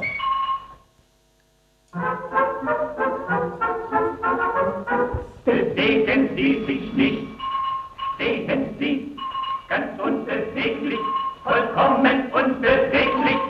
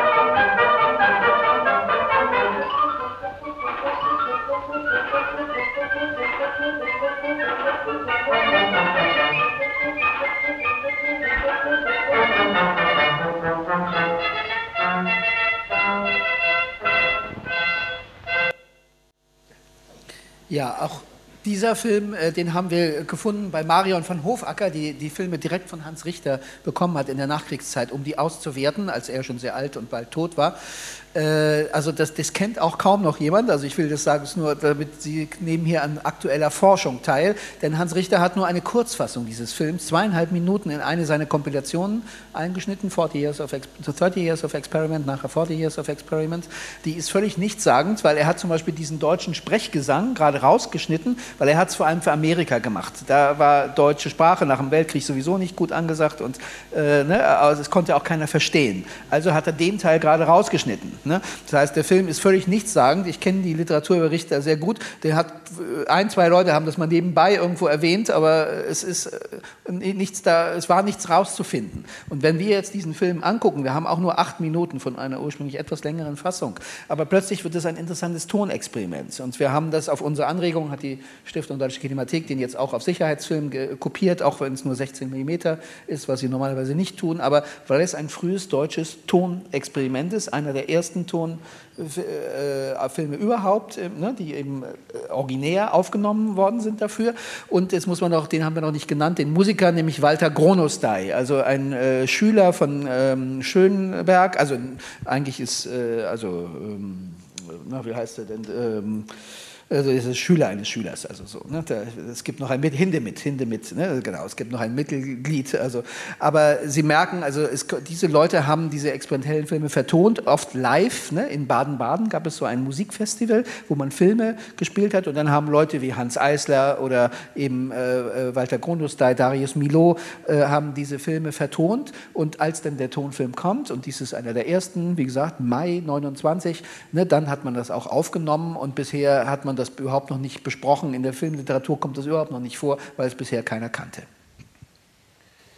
Genau, ähm, das leitet auch gleich über, also selbes Jahr, äh, Melodie der Welt, einer der ersten Tonfilme von Walter Ruttmann, von dem wir ja schon Berlin Sinfonie der Großstadt gesehen haben.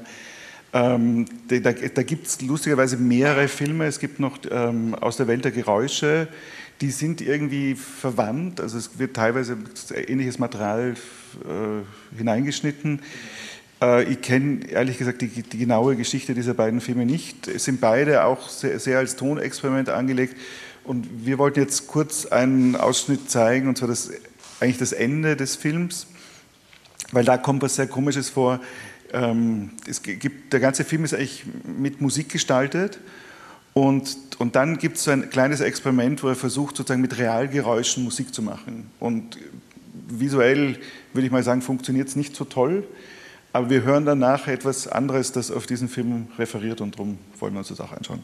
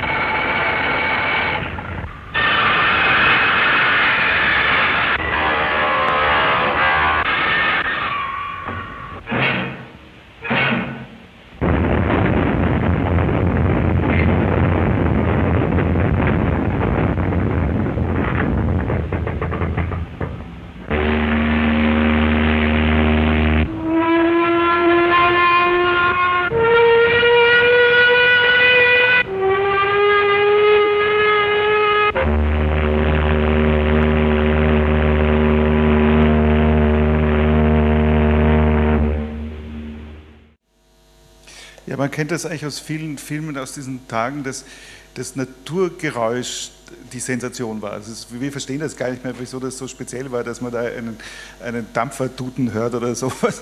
Aber es war wirklich zum ersten Mal die Möglichkeit, dass man sozusagen im Freien Naturgeräusche aufnehmen konnte. Und hier eben der Versuch von Richter, das in diese Art von, äh, vom Notmann, Entschuldige, äh, sozusagen als musikalisches Element einzubauen. Ne? Wobei man könnte eine Sache, ein Vorbild sind natürlich wieder mal die Russen gewesen, die haben das aber noch nicht als Film gemacht, sondern die haben das live um 1918, 19 schon, ne? also ein Sirenenkonzert, ne? da gibt es dann, es gibt Fotos davon, Leute mit Flaggen, die machen dann so Zeichen und dann kommt die eine äh, in Petersburg, ne? also dann macht die eine Sirene ihre, schmeißt ihre Geräusch an und so, dann kommt eine Flagge für die andere in die anderen Richtung, dann machen die ein Geräusch und unten war das Publikum auf der Straße und hat so eine Symphonie der Sirenen, so eine Symphonie der Dampfer gehört. Und hier haben wir das aber jetzt im Film. Ja, aber es war auch sozusagen eigentlich der Sündenfall, weil für alle Tonfilmhasser war das so, die haben gesagt, das, das gibt nichts, also Hitchcock, das, das gibt nicht Blöderes, als eine Ente zu zeigen und die Quark macht. Ja. Also es, dümmer geht es nicht. Ne. Und, und, die Russen waren natürlich sozusagen überhaupt entsetzt darüber und haben äh, in dem berühmten Tonfilmmanifest gefordert, dass eben sozusagen das Kontrapunktische, das man im Bild sich erarbeitet hat und diese Art der Montage, die, die, die der zukünftige Tonfilm muss das eigentlich leisten. Also der muss sozusagen auch kontrapunktisch sein und darf nicht illustrativ sein. Ne. Und, und ich glaube, das, das ist, warum es einen dann so raushaut auf einmal, ist, dass, dass das so illustrative Bild-Ton-Verhältnisse sind, die einfach platt und banal sind. Ruttmann hat aber sozusagen das Beste draus gemacht. Er hat den Auftrag bekommen, ein Hörstück fürs Radio zu machen. Oder in Wirklichkeit kann man das als Fernsehen be begreifen, ne? weil er wollte sozusagen einen Tonfilm ohne Bilder machen.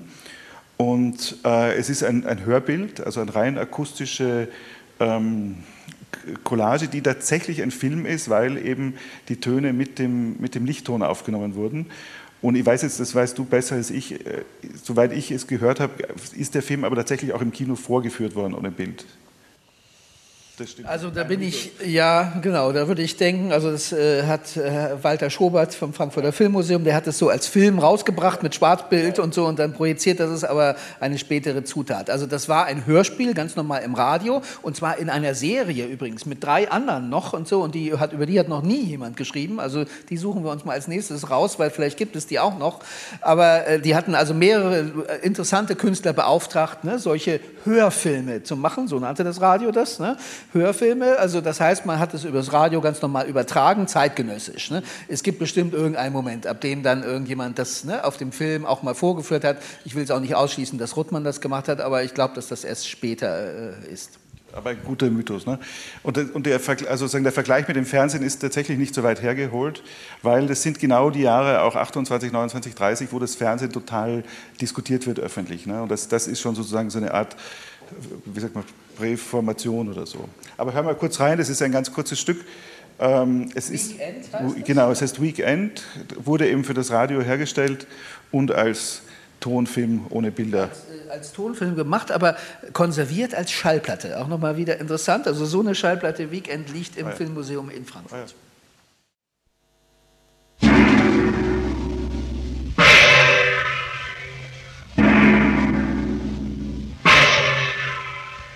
Die Kapitel, die das hat. Wir hören nur das erste.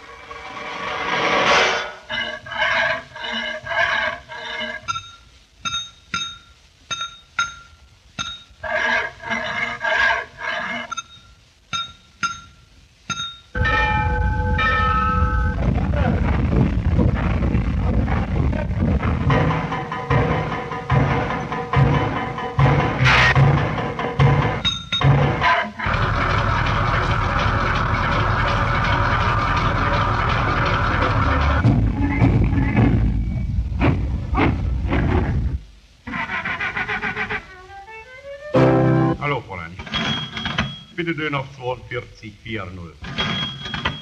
Erlkönig.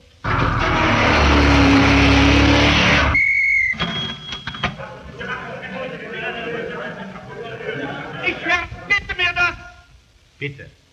Wer reitet so spät durch Nacht und Wind? Es ist der... Fräulein, Sie haben mich ja falsch verbunden. Döner 42. Vier. Vier mal vier ist Vierter Stock, Spielwaren, Schuhwarenladen, Lebensmittelabteilung.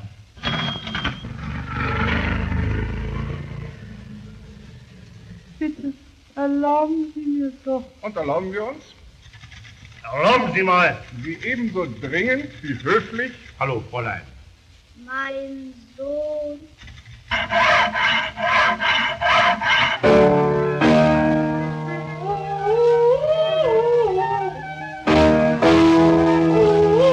Aber Fräulein, Mein Sohn. Es ist zum Rasenpferden. Kollege kommt gleich. Na Gott sei Dank.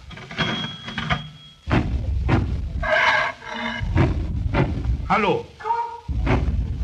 mein Vater. Hallo.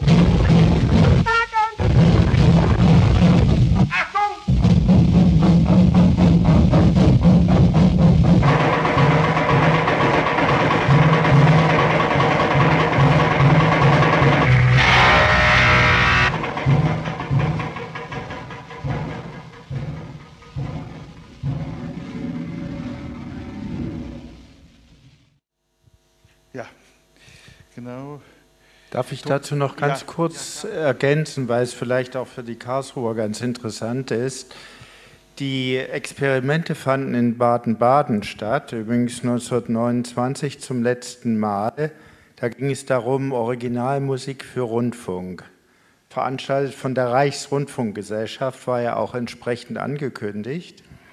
Und das war ein internationales Festival, das versuchte, dem Rundfunk eine neue Qualität zu geben. Das war Hans Flesch, der war damals der Generalintendant des Rundfunks, der gesagt hat, wir müssen eine Hörqualität, also eine neue ästhetische Qualität finden, wo allein über das Gehörte der ganze Film abläuft, im Kopf der Leute. Und das ist eigentlich ähm, das Beispiel überhaupt, dieser Film, hier dieser Tonfilm. Im Übrigen war da übrigens auch Brecht dabei. Da war der Lindbergh-Flug, der heute fast vergessen ist.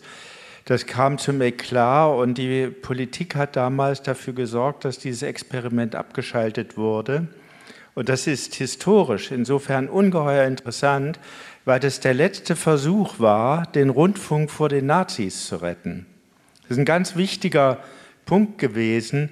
Das war übrigens äh, hier auch in Karlsruhe kaum durchzusetzen. Im Sommer 19, äh, 2019 90 Jahre Baden-Baden zu erinnern. Es gab hier auch einen Professor, Karl Wilhelm Wagner, ist heute noch Ehrensenator unserer Universität, der völlig vergessen worden ist, der genau für diese Sachen den wissenschaftlichen Beitrag äh, geliefert hat. Ungeheuer interessant, aber schwer. Ich denke eben an die Parallelen, weil es ja heute auch wieder darum geht, äh, wer besitzt die Medien und wer macht am Ende die Politik. Ja. Und äh, wie gesagt, Baden-Baden 1929 war ein Meilenstein dieser Rundfunkgeschichte. Und ich finde, äh, ich habe das Ihnen auch angesehen, nicht? das war toll. Nicht? Man macht ja mit, also als Experiment.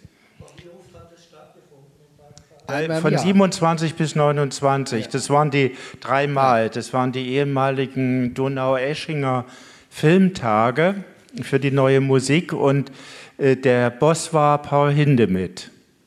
Der war eigentlich der ähm, Initiator von der musikalischen Seite, aber das Interessante war, dass der Rundfunk dann verstanden hat, wir müssen diese neue Musik versuchen, für den Rundfunk durchzusetzen und dann diese Experimente dazu.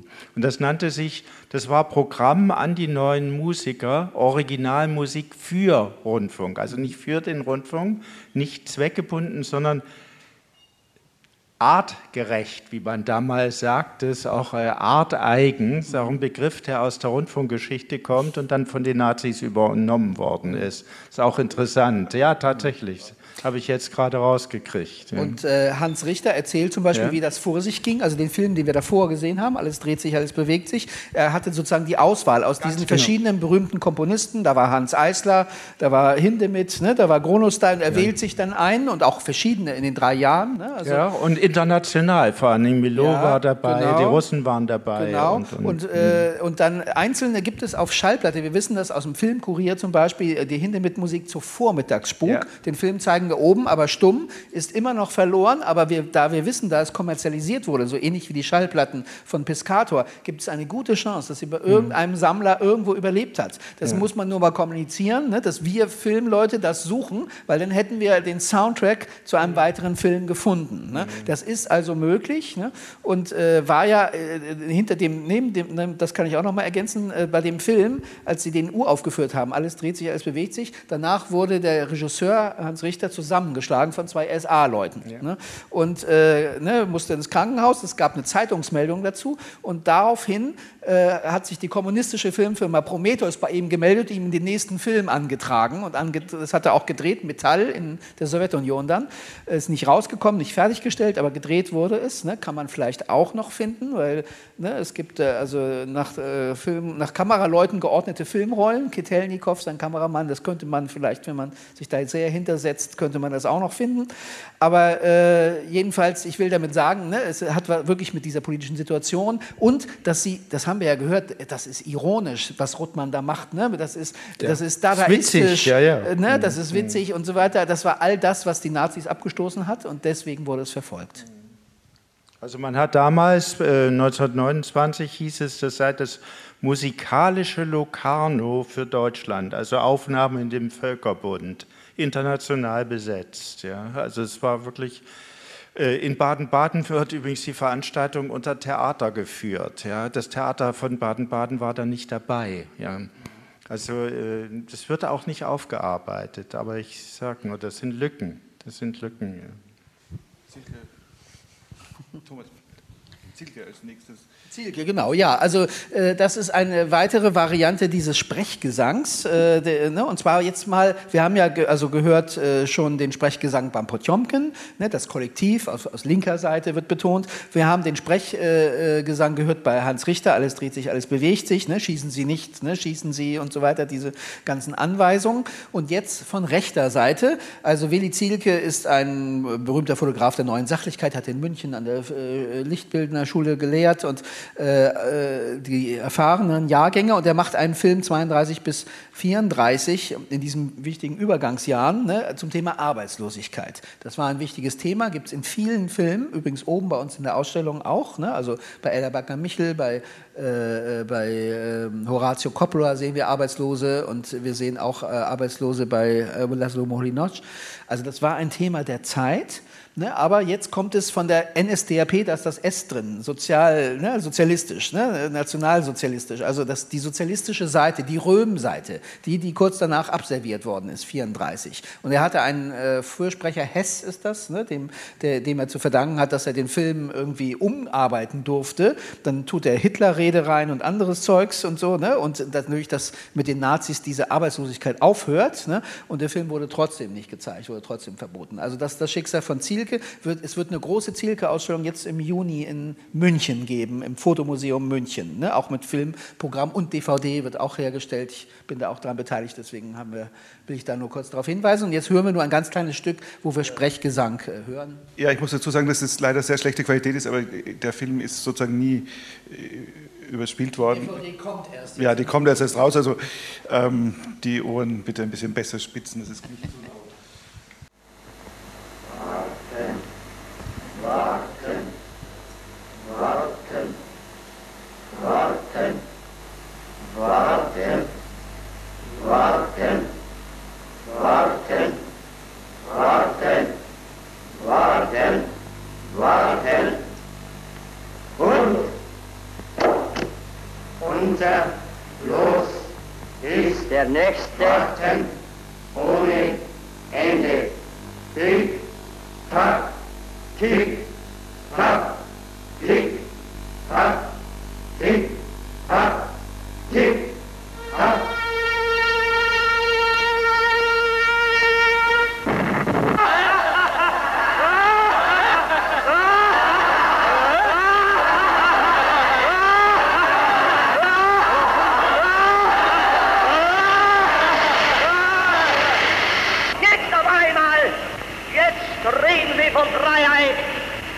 Scheinen vergessen zu haben, dass sie 14 Jahre jeden niederschlugen, der nicht ihrer herrschenden Überzeugung war.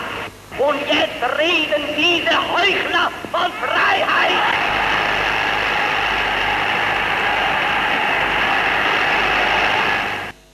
Man sieht, dass es eben nicht besonders gut zusammenpasst. Oder? Ja, also das sind eben viel, der, der musste das umarbeiten, ne? Und er hat diese, diese Männer mit nacktem Oberkörper, da gibt es auch eine Rahmenhandlung, äh, ne? die kommen öfters vor, aber es sind so komische, stilisierte ne? Situationen. Beppo Bremen in seiner ersten Rolle und so, den kennt man vielleicht noch vom Fernsehen, die Älteren werden sich erinnern, das ist eine seiner ersten Rollen als Arbeitsloser, der in seine Fabrik eindringen will, die zugemacht hat und er rüttelt an diesem Gitter, was wir da die ganze Zeit gesehen haben. Also äh, ne? sehr als, als Experiment, sehr interessant und gehört in diese Experimente ne, der Tonseite, äh, weil Zielke kommt von der Avantgarde, seine Fotografie ist, ne, hat, hat dieses das äh, neue Sehen, die neue und auch neue Sachlichkeit, vielleicht mehr neue Sachlichkeit als neues Sehen da drin, aber äh, aber äh, ne, es ist dann eben auch ungewünscht. Ne? Und sein nächster Film wird auch gleich verboten über das Stahlross, über, äh, über die Deutsche Bundesbahn. Und da haben die Leute gesagt, das ist ja viel zu gefährlich, wenn man mit, so schnell montiert wird. Da, da haben die Leute ja Angst, in die Deutsche Bundesbahn, nicht Bundesbahn, aber Reichsbahn, Reichsbahn natürlich, äh, zu steigen. Und äh, deswegen einer der Gründe, ne, der, weswegen der Film auch verboten worden ist. Und dann dreht er bei der Riefenstahl den berühmten Prolog vom Olympiafilm, ne, wo die halbnackt da an der kurischen Ernährung, ne, äh, also Griechenmimen, ne, die Diskus werfen und ähnliches. Und äh, äh, danach wird er dann eingeliefert in, ein, äh, in eine in Irrenanstalt, wird kastriert und so weiter. Und dann holt ihn Riefenstahl 44 wieder raus, weil sie ihn braucht für den Film Tiefland. Aber das ist eine andere Geschichte, wie Kipling sagen würde. So, also wir kommen jetzt ans Ende, endlich. ähm, und zwar als, als sozusagen Abschluss, äh, wie soll man sagen, ähm, Demonstration, dass man nur warten muss, bis die Dinge kommen. Ähm, ein zweiter Ausschnitt aus diesem Film von Thomas und, und mir aus dem Jahre 2012. Ähm, wir hatten gehört von diesem Film von Laszlo Molic Notch, äh, Das tönende ABC, und haben uns diesen Film vorgestellt. Und ähm, wir zeigen, der, ja, der, der galt als verschollen und wir wollten den aber bei uns im Film haben und haben uns den ausgedacht. Und ähm, ich zeige jetzt sozusagen unseren ausgedachten Film und dann den Film, der letztes Jahr wieder gefunden worden ist, als kleine Gegenüberstellung. Und dann denke ich mir, machen wir Schluss, oder? Weil es ist schon spät.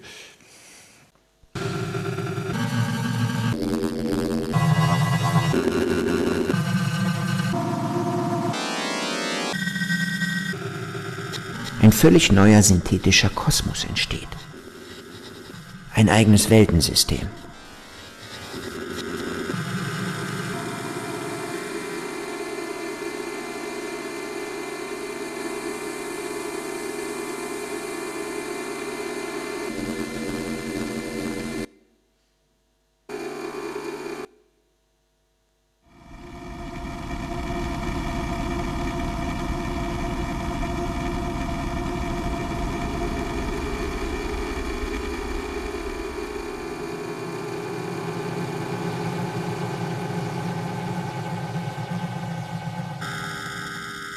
Aus geometrischen Formen Töne generiert werden können, ganz einfach, weil sie abtastbar sind, dann kann alles zum Signal werden.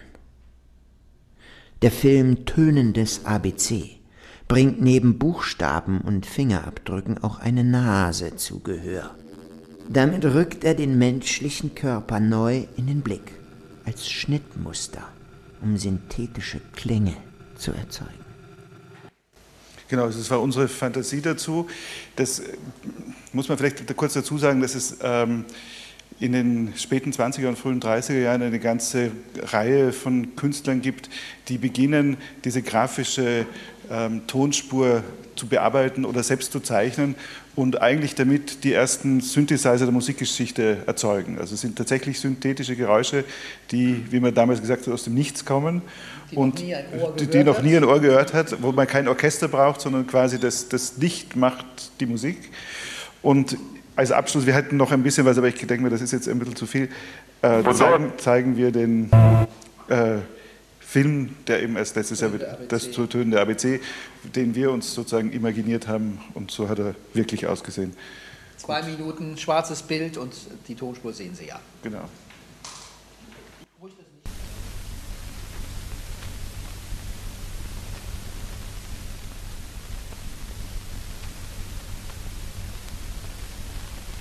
Tja,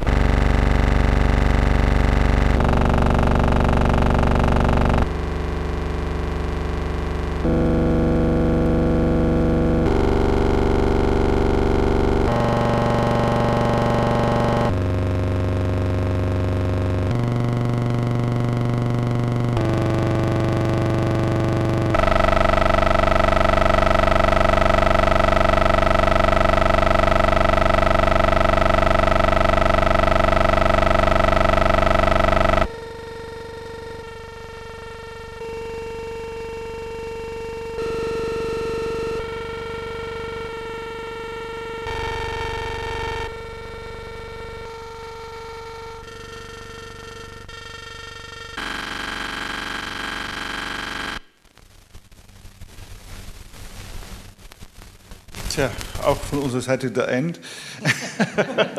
ja, wir danken Robert Horter, Jan äh, Knopf, dass Sie uns äh, unterstützt haben, Ihre Forschung mit eingebaut und so. Das war wirklich sehr großzügig und nett. Und äh, ja, wenn Sie noch Fragen haben, wäre jetzt die Gelegenheit, die zu stellen. Äh, wir sind hier noch versammelt, also wenn es was gibt, was Sie noch erläutert haben wollen oder äh, nochmal nachfragen möchten, dann äh, wäre jetzt eine Gelegenheit dazu. Ja?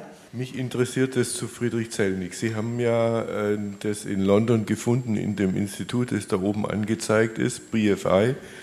Ähm, soll ja eigentlich der Nachlass liegen. Wissen Sie davon etwas? Also Friedrich Zellnig war ja Jude, ist emigriert nach London, dort gestorben.